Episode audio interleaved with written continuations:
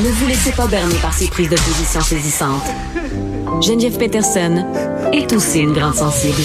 Vous écoutez Geneviève Peterson. Vous avez lu comme moi là, un homme de 22 ans qui s'est noyé dans le lac des Deux Montagnes en fin de semaine. On cherche aussi deux personnes tombées dans la rivière Saint-Charles. Une femme qui serait tombée euh, quelque chose comme en bas d'un pont. Là, c'est pas trop clair qu'est-ce qui s'est passé. Son ami qui se serait précipité pour aller l'aider. Malheureusement, les deux sont introuvables depuis, là, malgré les recherches qui ont été entamées. Quelles précautions on peut prendre pour prévenir des noyades en ce début de saison chaude au Québec? Là, je disais en début d'émission qu'il y a une femme aussi qui est décédée suite à un un, accident de planche à pagaie tout récemment dans la région du Saguenay-Lac-Saint-Jean, Rivière-du-Moulin pour être plus précise. On est avec Rénal Hawkins qui est directeur général de la Société de sauvetage. Monsieur Hawkins, bonjour.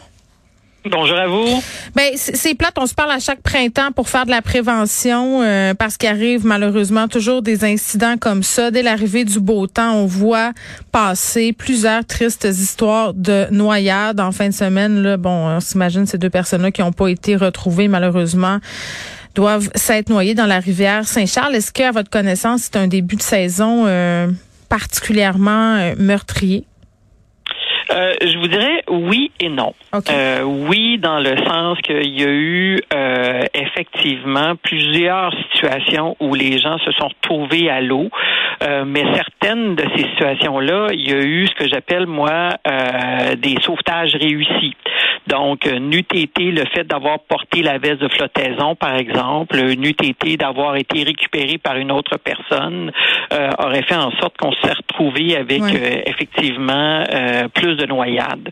Au moment où je vous parle, là, de façon non officielle, si on inclut les deux dernières victimes, même si on les a pas retrouvées, là, euh, pour l'instant, euh, c'est toujours non officiel, on estimerait à 14 décès liés à l'eau euh, depuis le début de l'année, comparativement à 17 à pareille date l'année dernière. L'année dernière, c'était une année qui, somme toute, là, était dans la moyenne, mais il restera toujours qu'une noyade, c'est toujours une de trop parce qu'on le sait qu'elles sont évitables. Oui, puis je disais malheureusement qu'on se parle à chaque printemps pour essayer de rappeler aux gens un peu c'est quoi les règles de sécurité euh, de base, les incidents dont on parlait. Puis tu sais, quand on jase de ça, je me dis sais, les familles qui sont dans l'attente et tout ça, peut-être de retrouver ces gens-là, c'est épouvantable, mais ça s'est déroulé dans des points d'eau euh, naturels, là, euh, piscine pas encore ouverte, donc on parle de lacs, rivières. ça semble quand même plus dangereux les baignades en rivière ou les sports nautiques pratiqués en milieu naturel. Pourquoi? Ben, je vous dirais euh, plusieurs facteurs, mais euh, vous savez, euh, au Québec, là, 4 fois sur 10, pour être plus exact, 41% de nos noyades ont lieu en rivière, 26 en lac ou étang. on a le reste là environ justement une cette qui est peut-être plus là relié au fleuve ou du côté océanique là si on se retrouverait aux îles de la. C'est pas des enfants là qui se noient, c'est ça aussi. On est dans ce cliché là. Ce sont des personnes adultes, des ados, des, des... ah oui. Absolument, vous avez raison. Là, c'est pas juste des enfants. Les enfants, c'est plus dans les piscines résidentielles, on en convient. Mais euh, pour ce qui est des plans d'eau naturels, là, c'est euh, dans les groupes d'âge que vous avez mentionné si bien en introduction. Là, ça c'est clair. Ça, ça vient, euh, ça vient rejoindre ces gens-là mm. proprement dit. même les personnes de plus en plus âgées, on les voit dans nos données parce que pour multitude de raisons là, mais parce que il, il s'est jamais rien arrivé pour eux, pourquoi ça arriverait cette ben, année? c'est ça, monsieur. Je vais donner mon exemple, OK? Euh, puis je pense que c'est arrivé à bien des gens. Là. Moi, j'ai grandi au Saguenay, sur le bord des lacs, sur le bord des rivières. Quand j'étais jeune, on se baignait au chute Valin, tu sais, tout ça. Là. Dans ma tête, moi, pour moi, là, c'était pas dangereux. Je suis une habituée, je connais donc ça. Puis à un moment donné, tu sais, tu te baignes dans une rivière, puis oups, il y a plus un peu, puis là la rivière est plus pas toute comme c'était euh, quand tu t'es baigné il y a à peine deux jours, et là c'est dangereux. Moi j'ai eu peur une fois là de partir avec le courant. Pourtant je m'étais baigné là la veille. Oui, mais euh, il y a eu quoi entre la veille et euh, le moment? C'est la, pluie. là. Exactement. Alors donc, c'est ce qui fait que je dis tout le temps, dans la rivière, si ça n'a pas été aménagé pour une zone de baignade. Ça arrive jamais. Des magnifiques plages sur nos euh, sur nos rivières. Là. Si ça n'a pas été aménagé pour ça, vous devriez la considérer que pour des sports nautiques, ce qui veut dire porter votre veste de flottaison en tout temps. Euh, parce que euh, le débit d'eau va varier en fonction des pluies averses qu'on aura eues en l'espace de 24-48 heures. Là. Puis vous le savez, là, euh, la preuve, c'est que les, ce que j'ai lu ce matin, c'est que les, les deux personnes qui sont portées disparues dans, dans la rivière Saint-Charles, mm. ça semble être un facteur déterminant. Puis là, faut pas oublier non plus, si vous me permettez, Geneviève, là, qu'au moment où on se parle, l'eau est encore très froide. Ben c'est ça parce que la femme qui est décédée au Saguenay d'un incident de planche à pagaie est tombée dans l'eau. Là, on parle de la veste de flottaison qui n'était pas attachée de façon adéquate, mais la température de l'eau s'est revenue là de la part des intervenants qui ont commenté le dossier. Oui, parce que quand on tombe, euh, tout le monde, je suis persuadé que vous avez déjà essayé ça, un bain turc, là, où se baigner à hauteur de Rimouski, dans le Saint-Laurent.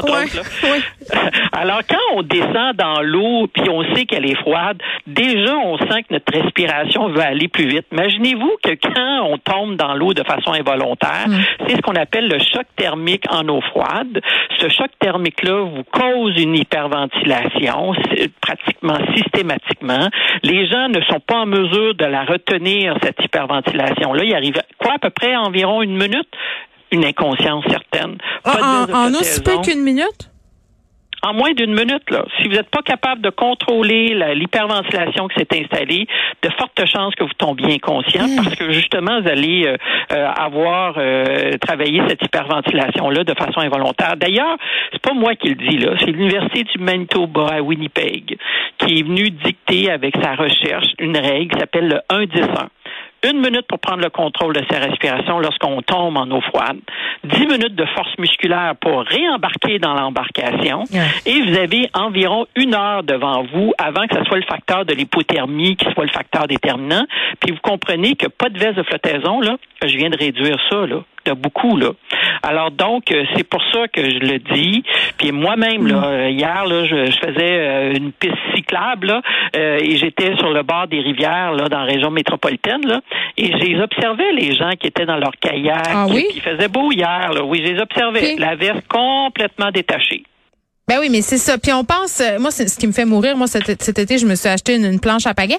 Puis je m'ostinais avec les gens euh, M. Hawkins, où j'étais, il me disait, voyons, là, la, la, petite courroie que tu te mets autour de la cheville, pas besoin de mettre ça, c'est niaiseux. Ben, ben oui, tu sais, parce que si tu tombes et que ta planche s'en va loin, euh, tu veux pas la perdre et tout ça, ça va très vite parce que j'ai l'impression qu'on est toujours en train de se dire, oui, mais je nage bien, oui, mais je vais être correct, mais tu es dans une situation de panique quand tu tombes à l'eau sans t'en rendre compte, vous l'avez bien expliqué, là, donc c'est pas pareil. Non, c'est surtout pas pareil. Puis, vous savez quoi? La principale raison pourquoi les gens ne portent pas leur veste de flottaison, c'est qu'ils n'ont pas l'intention de se retrouver par-dessus bord. ben là, c'est ça. Alors, mais non, mais c'est niaiseux.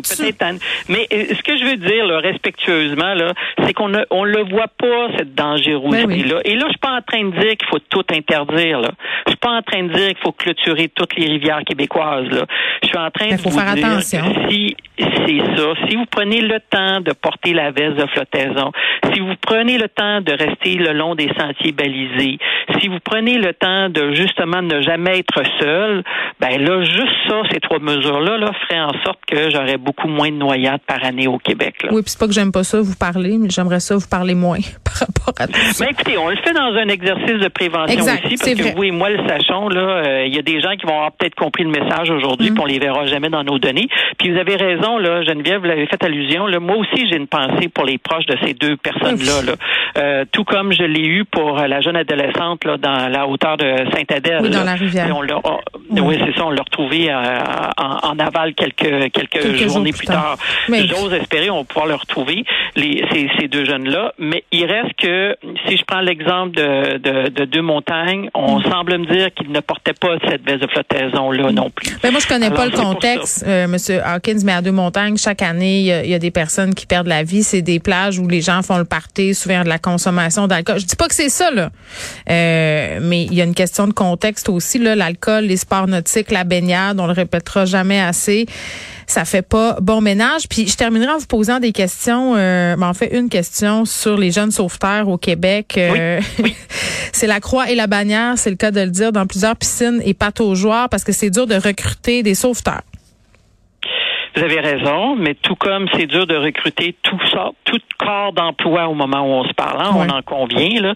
Euh, alors donc nous, on, on essaie de, ben écoutez, on en met dos sur le large sur le dos de la pandémie, là, mais euh, il est clair que en 2019, une année considérée comme étant normale, on avait dans le début de nos cohortes de formation 5500 jeunes de 13 à 14 ans qui avaient fait leur médaille de bronze. En 2020, 2400. En 2021, 4400. Alors, vous comprenez que le fait d'avoir arrêté les cours d'orientation, et je suis pas en train de reprocher ça, là, bien au contraire, c'est les effets dominos de la, de la pandémie, c'est que j'ai moins de jeunes qui, euh, qui ont suivi des cours d'orientation et nécessairement moins qui font, ils deviennent disponibles à faire les cours de médaille de bronze, poids de bronze. Alors, donc, on fait des relances. On essaie d'inciter auprès des anciens de revenir. On a besoin d'eux.